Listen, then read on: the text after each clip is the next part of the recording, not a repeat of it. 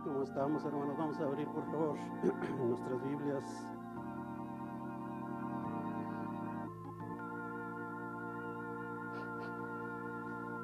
Lucas capítulo 16.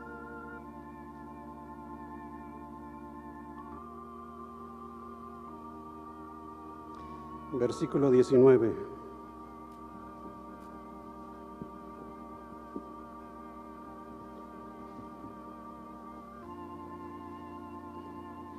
Había un hombre rico que se vestía de púrpura y de lino fino y hacía cada día banquete con esplendor, con esplendidez.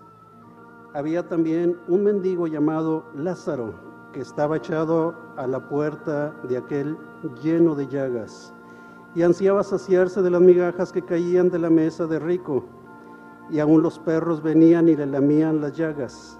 Aconteció que murió el mendigo y fue llevado por los ángeles al seno de Abraham. Y murió también el rico y fue sepultado, y en el Hades alzó sus ojos estando en tormentos, y vio de lejos a Abraham y a Lázaro en su seno. Pueden sentarse, hermanos.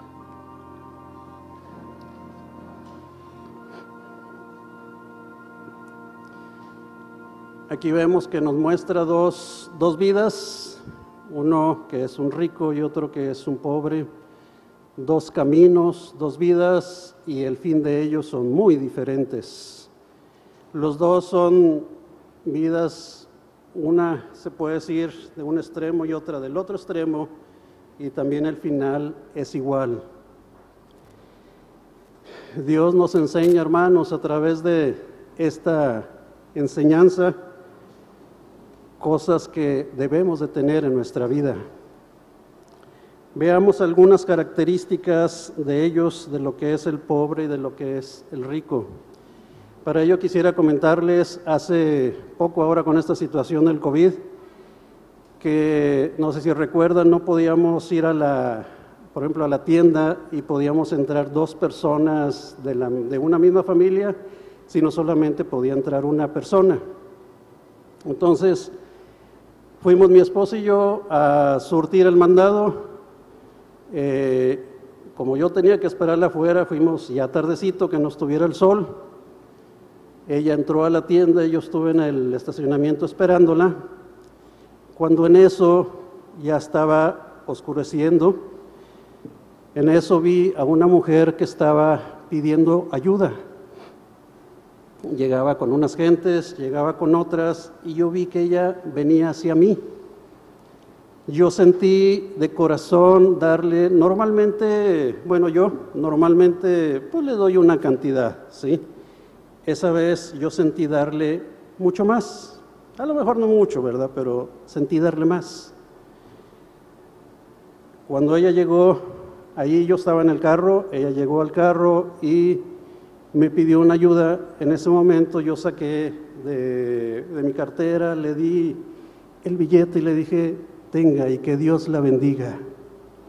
En eso ella me dijo, no Señor, que Dios lo bendiga a usted y que Dios guarde su camino y que Dios esté con usted y que Dios lo guíe. Hermanos, me llenó de bendiciones. Yo la verdad quedé perplejo. Yo decía, Señor. ¿Por qué? Porque yo sabía que era el Señor el que me estaba hablando. El Señor me estaba mostrando precisamente el corazón de un pobre, de un necesitado. El corazón de un pobre, de un necesitado es aquel que reconoce su condición. Es aquel cuya vida posiblemente dependa de la misericordia de otros. ¿sí? Es aquel que cuando recibe esa bendición, esa misericordia, hay un corazón de gratitud, una gratitud sincera, de corazón.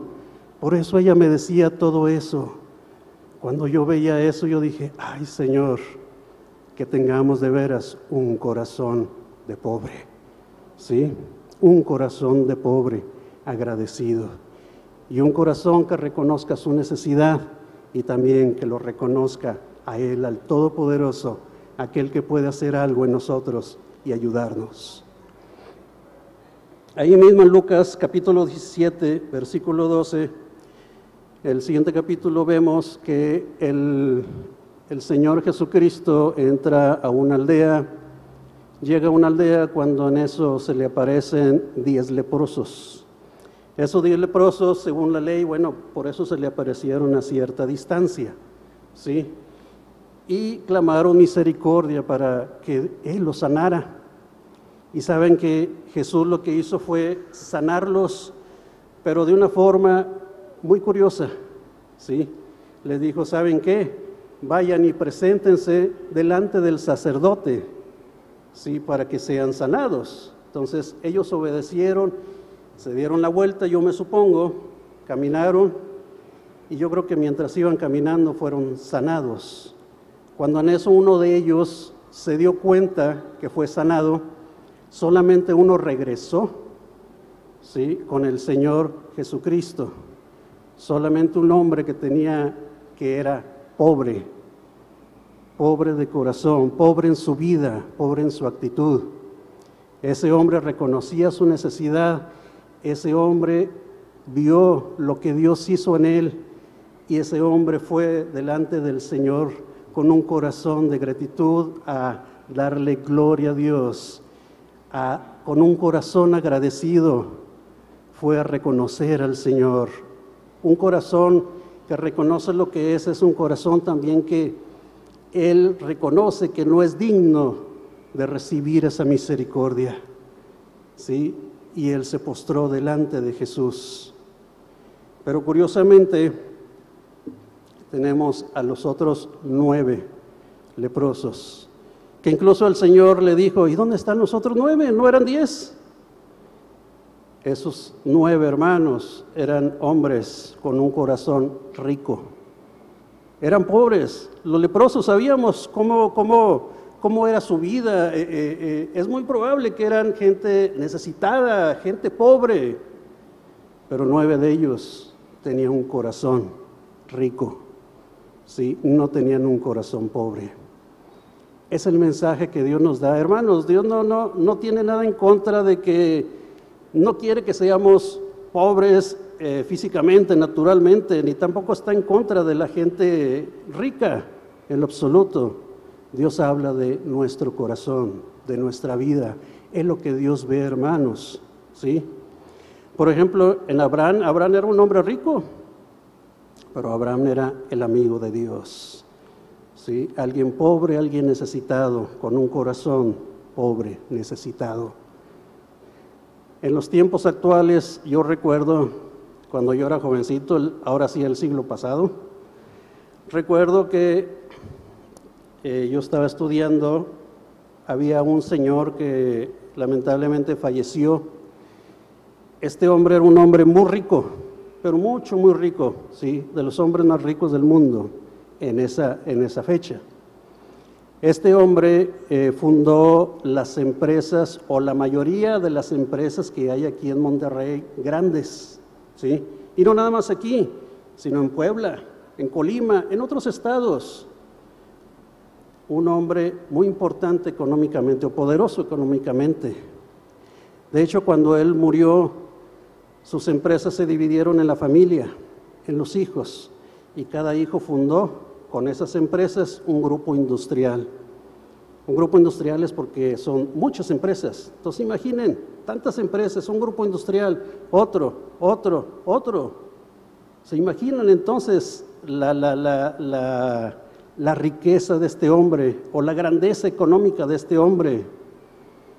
Pero hermanos, yo conocí gente, bueno, ya grande, que trabajó en estas empresas y contaba cosas extraordinarias que a mí me gustaba oírlas, porque era un hombre pobre de corazón, un hombre que siempre, siempre estaba viendo por el prójimo.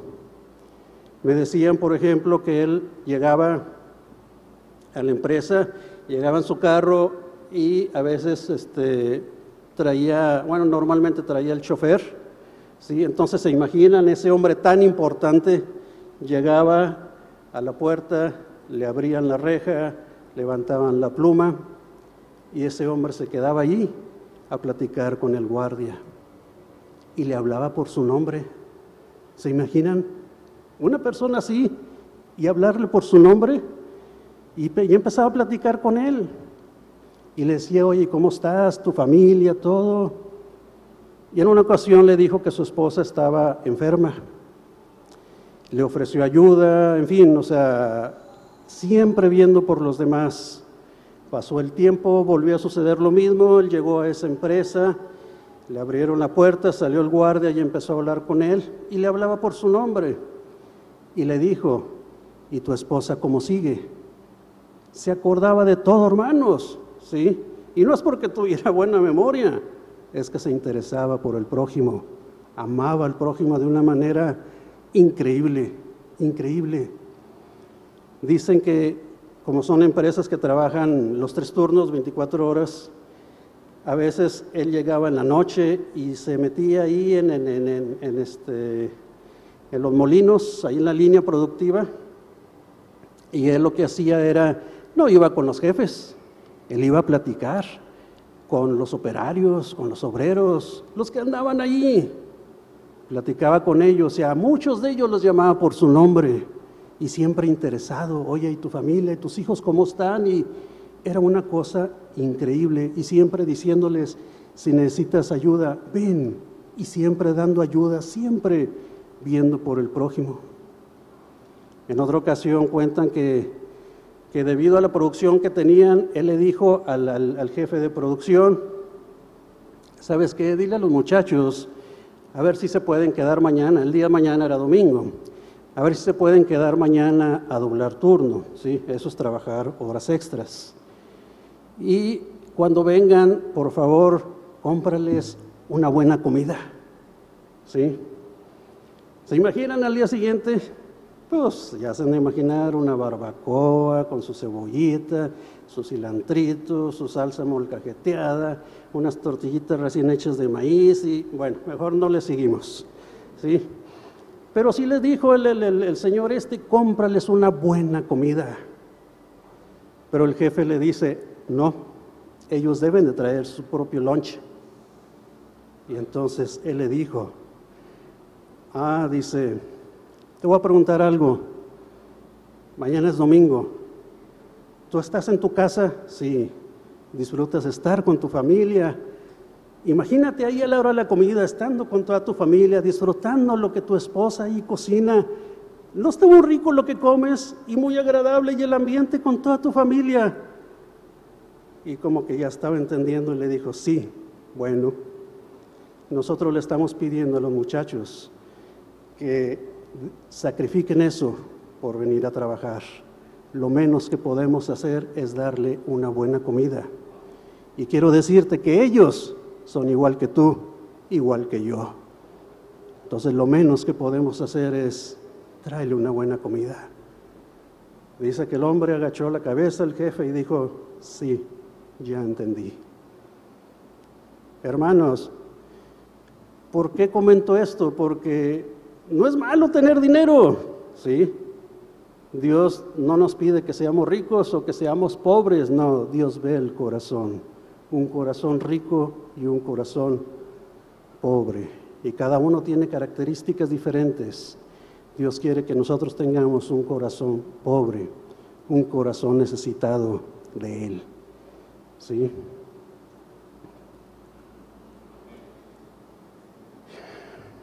Hay un... De estos podemos ver, por ejemplo, de los nueve leprosos, ¿sí? Fíjese, curiosamente, volviendo al tema de los leprosos, hubo nada más uno que regresó, ¿sí? Uno que regresó y, este, y ese reconoció al Señor, reconoció su necesidad, fue agradecido, se postró ante Él, alabó al Señor, le dio gloria a Dios. Y dice, y este hombre era samaritano. Hermanos, este hombre se puede decir que no era del pueblo de Dios, ¿sí? Y este hombre fue el que regresó y reconoció al Señor. Pero qué tremendo, eso nos habla que los otros nueve posiblemente sí eran del pueblo de Dios, pero eran hombres con un corazón rico, un corazón que no necesitaban. Dios hizo la obra en ellos y se olvidaron del Señor. Qué triste, hermanos. Dios quiera que nunca hagamos algo así. Estos hombres eran ricos, por lo cual, hermanos, una de las características de los hombres ricos precisamente es, por lo mismo que tienen una riqueza, tienen todo, ellos no tienen necesidad de nada. ¿Sí? Al no tener necesidad de nada, ¿por qué? Porque ellos quieren algo, tienen para conseguirlo. Otra cosa, tienen para conseguirlo. Ir a algún lado, tienen para ir a ese lugar. ¿Sí? En lo espiritual, hermanos, si alguien es rico, ¿sí? De corazón rico espiritualmente hablando, puede ser alguien que venga a la iglesia, por ejemplo, ¿sí? Y no tenga necesidad de Dios. ¿Qué significa esto? Que él esté pensando solamente en sus negocios, pensando en su trabajo, pensando en otra cosa puede el Señor visitar a su pueblo, vemos, y él alrededor de él pueden estar quebrantados de corazón, hasta con lágrimas en los ojos, pero Dios no lo visita a él. Recuerden que el mismo Señor dijo que solamente los enfermos necesitan al doctor, al médico divino que es Cristo Jesús. Y Jesús solamente viene a los necesitados, ¿sí? no a los ricos, a los necesitados. Que de veras sea nuestro clamor, no sé si, yo creo que todos, yo al menos cuando va a haber culto desde un día antes, yo estoy orando, le digo, Señor, visítanos, Señor, por misericordia. Ven, Señor, ven, por favor, ten misericordia y visítanos, te necesitamos, Señor. Y espero en su misericordia que Él venga, hermanos, ¿sí? Y Él viene a corazones necesitados, a corazones pobres. Él viene, hermanos. Inclusive a veces nos reunimos y es una boda. Saben, aún ahí debemos de tener nosotros la prioridad del Señor. Y con un clamor que Dios nos visite. Yo recuerdo cuando se casó mi hijo, mi clamor, y no nada más el mío, sino de mi esposa y de muchos más, nuestro anhelo, nuestro clamor delante del Señor como una necesidad era, Señor, ven en esa boda, visítanos, Señor. Si tú no estás en vano, es, Señor, ven por favor. Hermanos, yo clamaba con todo mi corazón al Señor y el Señor tan precioso. Yo recuerdo muy bien cuando mi pastor se paró aquí al frente, apenas dijo dos o tres palabras y su presencia descendió de una forma tan preciosa, tan preciosa, hermanos, que nos olvidamos de la boda. Que sea nuestro anhelo, hermanos, siempre, Señor, visítanos, tócanos, Señor. Saben que Jacobo en un encuentro de esos se encontró con el Señor y su nombre fue cambiado y él fue cambiado. Hermanos, cada encuentro con el Señor, Él hace algo en nuestras vidas. Que sea nuestro anhelo, hermanos, nuestro anhelo. El Señor a través de toda la Biblia muestra precisamente con algo, una historia natural, siempre nos enseña cosas espirituales. Y desde el Antiguo Testamento Él nos habla sobre los pobres. ¿sí? Hay un pobre en 2 Samuel capítulo 9 que es Mefiboset. Ahí el rey David dijo, que no habrá alguien de la casa de Saúl de la cual yo tenga misericordia por amor de Jonatán. ¿Sí? Y en eso ahí estaba un siervo de Saúl, Siba, y le dijo, sí, hay uno, es, se llama Mefiboset, y él está lisiado de sus pies. ¿Sí? Entonces David tuvo misericordia y le dijo, Mefiboset, todas las tierras de tu abuelo Saúl te las voy a dar. Sí, pero tú vendrás a mi mesa y comerás a mi mesa siempre. Hermanos, qué bendición ¿Y quién fue el que hizo eso? Un hombre pobre, un hombre necesitado.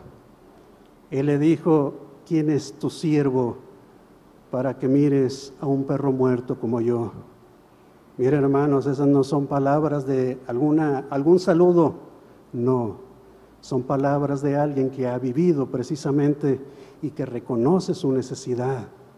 ¿sí? Alguien de un corazón pobre, necesitado. Alguien que dice, yo soy indigno, ¿quién soy yo para que tengas misericordia de tu siervo? Pero gracias Señor. Y hermanos, los pobres son los que entrarán y estarán a la mesa y se sentarán con el Señor, ¿sí? Y estarán ahí en su presencia. Vamos por favor, Apocalipsis capítulo 3, versículo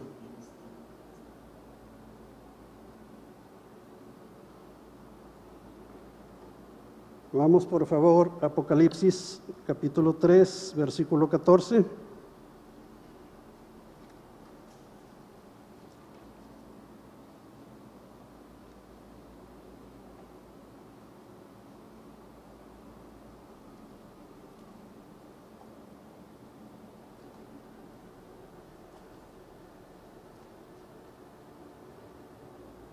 Ahí tenemos el mensaje a la Odisea.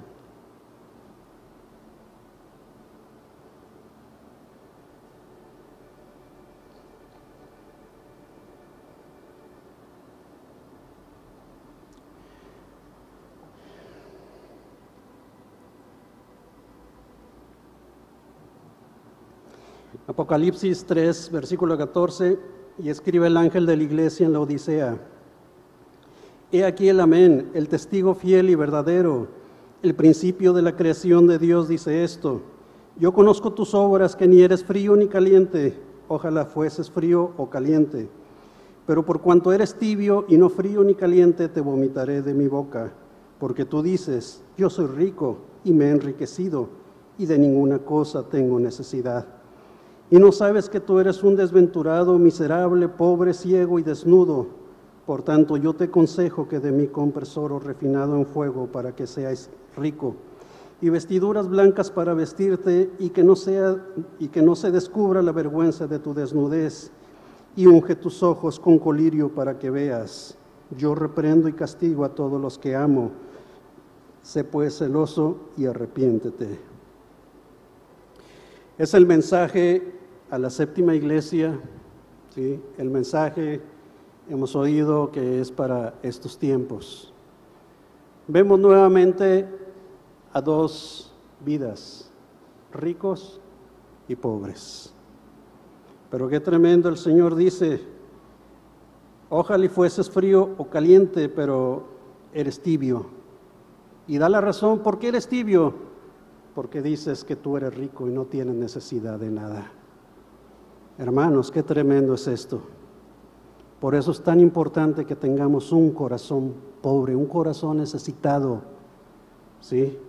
Curiosamente, esto da o habla de la de los diez leprosos, ¿sí?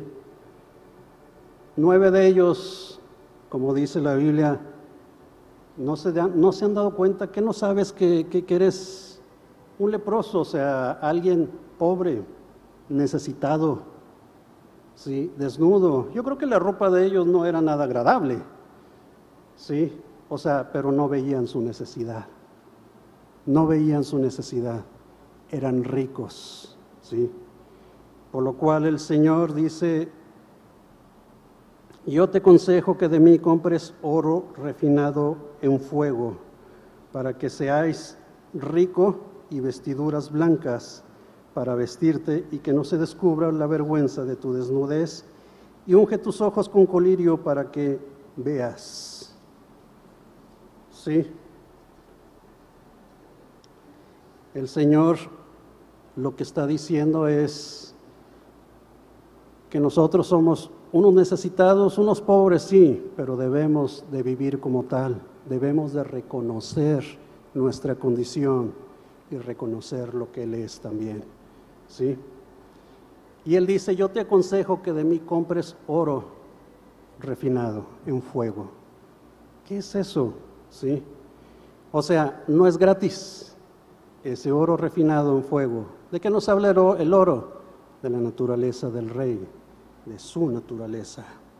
¿Sí? Él nos dice que compremos de su naturaleza. O sea, no es gratis, ¿sí? Pero no pensemos que es como que, ah, yo compro algo a lo cual ya tengo derecho de ese algo. No, ¿sí? Miren, un, un mendigo es un hombre necesitado, un hombre que posiblemente está en una banqueta, ¿sí? Y un hombre que está pidiendo. Ese hombre le está costando estar ahí, le está costando el estar pidiendo, aguantando inclusive la humillación de la gente. Sí, a él está costando. No que él tenga derecho a lo, a lo, que le están dando, no, a él está costando el pedir y misericordia a otros. ¿Sí? Ese es el costo que el Señor dice. O sea, nos va a costar, hermanos, y dice este oro refinado en fuego. ¿Sí? nos habla que nos va a costar tiempo de oración, de alabanza, de la búsqueda del Señor, de dejar que Dios obre en nosotros, de aceptar sus tratos, ¿sí? Y anhelar, hermanos, su presencia. Eso sí en nosotros. Y dice que el Señor entonces vamos a estar comprando de su naturaleza. ¿Qué es eso? Si lo vemos en lo natural, un, este, si yo fuera, la Biblia nos asemeja, dice el Señor, que somos como vasijas en su, mano. Vamos a suponer que yo tengo una vasija de dos litros llena de agua, ¿sí? Y en eso yo voy a la tienda y les digo, ¿saben qué? Quiero comprar un litro de aceite, pero nada más traigo esa vasija llena de agua. ¿Qué necesito hacer? para poder, no, no tengo otra forma de llevarlo más que esa vasija que necesito hacer. Lo que necesito hacer es sacar un litro de agua para poner ese litro de aceite y ponerlo en esa vasija. Si decimos, ay, es que hay agua y aceite ahora, ¿sí? Hay dos elementos ahí. Así es nuestra vida. Cuando nosotros, hermanos, venimos al Señor, nuestra vasija viene llena de nuestra naturaleza, del yo, de lo que somos. Y en eso el Señor pone algo de Él en nosotros. Pero ¿qué hace? Algo de nosotros es quitado. Algo de nuestra naturaleza, de esa naturaleza de pecado es quitado para que Él ponga su naturaleza en nosotros. Entonces nos habla de comprar oro refinado. ¿De qué nos está hablando? Nos va a costar nuestra vida el entregar nuestra vida al Señor pero poco a poco el Señor va a ir quitando algo de nosotros y va poniendo algo de Él, hermanos. Y llegará el tiempo en que Dios vendrá y llenará este templo con su gloria si somos pobres, necesitados. ¿Sí? En, en este en Primera de Reyes capítulo 8 vemos precisamente la dedicación del templo de Salomón. De veras que leer esto es algo glorioso, glorioso hermanos, ¿sí? Ahí dice que Salomón dedicó el templo y para esto se trajo el arca del pacto y la metieron ahí al templo. Y estaban todos los sacerdotes, se habían santificado todos, estaban todos los sacerdotes y hermanos estaban también con instrumentos, empezaron a tocar los instrumentos de música y empezó, empezaron a alabar y adorar al Señor. Y ellos cantaban, oh, porque Él para siempre es su misericordia. Señor, o sea, con una gratitud, con un corazón pobre, necesitado, reconociéndolo a Él y alabándolo de todo corazón, porque Él es bueno y para siempre es su misericordia. Y en eso dice que llegó una nube, ¿sí? A ese lugar, al templo, y la gloria de Dios llenó ese templo, tal que los sacerdotes ya no podían entrar a ministrar. Eso, hermanos, Dios va a hacer en aquellos pobres, en aquellos que anhelen su presencia, en aquellos que estén dispuestos a pagar ese precio, nuestra vida entregada al Señor. ¿Sí? Dios va a llenar ese templo con su gloria y va a llegar el tiempo en que ya el yo, el Jorge, ya no va a poder entrar aquí, sino, ¿por qué? Porque Dios va a ocupar todo ese lugar. Qué glorioso, hermanos, va a ser tener su presencia. Hermanos, si somos pobres, pobres en espíritu, ¿sí? si somos necesitados, si actuamos como tal, reconociendo nuestra necesidad y reconociéndole también a Él, aquel que puede ayudarnos. ¿Saben qué significa Lázaro? A quien Dios puede ayudar. Queremos ser alguien a quien Dios pueda ayudar. Tenemos que ser como Lázaro, pobre, necesitado, con un clamor, Señor, ven por favor, haz algo a mí, Señor. Si tú no haces nada en mí, moriré, Señor. Hermanos, Dios va a hacerlo. En Lucas capítulo 1, versículo 53.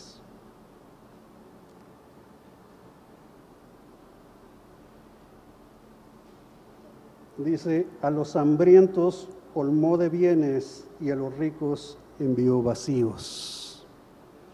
Ese es, hermanos, la naturaleza del Señor. Dice que Él ve de cerca al humilde, ¿sí? al pobre, pero al rico lo ve de lejos muy lejos. Hermanos, que seamos pobres, necesitados de Dios. Quiero terminar comentándoles una experiencia muy preciosa que el Señor me permitió.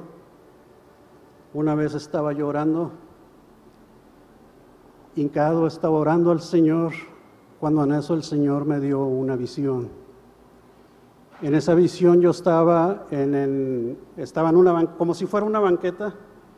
Detrás de mí había una barda blanca alta. No se le veía el fin. Yo no sabía hasta dónde terminaba esa barda, sí, pero estaba alrededor. Era como un castillo el que estaba dentro. Y saben que la entrada era una puerta angosta, muy angosta, hermanos. Sí, yo estaba ahí afuera estaba sentado ahí en, la banqueta, sobre mis piernas, yo estaba lisiado de mis piernas, ojo, ¿sí? Yo, mi, mi, ropa no era nada agradable, era de un pobre, y yo estaba con mi mano pidiendo misericordia, pidiendo ayuda, ¿sí? Y hermanos, Dios me permitió sentir precisamente esa vida. Sí, hermanos, es algo tremendo lo que Dios quiere hacer en nosotros. Yo estaba allí y estaba con mi mano pidiendo ayuda. Cuando en eso vino un mensajero enfrente de mí y me dice, levántate, tu rey te llama a su presencia. Y en mí hubo mucho gozo, pero dentro de mi corazón yo decía, Señor, me hablas a mí, Señor, que mi vida depende de otro, no depende de mí, Señor. Me hablas a mí, Señor, que no puedo caminar rectamente. Me hablas a mí, Señor, que te he fallado. Oh, Señor, cuán grande es tu amor y tu misericordia. Gracias. Gracias, Señor. Yo le daba gracias con todo mi corazón. En ese momento, hermanos, ese lisiado, yo me paré y caminé rectamente y entré por esa puerta angosta. Yo entré por esa puerta y adentro había un camino exactamente hacia el trono donde estaba el rey. Y hermanos, yo ya no iba caminando, iba brincando, danzando con gozo. Sí, glorificando a Dios y diciéndole, Señor, gracias por haber puesto tus ojos en mí, Señor. Gracias, gracias. Hermanos, Dios lo va a hacer. Dios va a hacer su obra en aquellos pobres necesitados.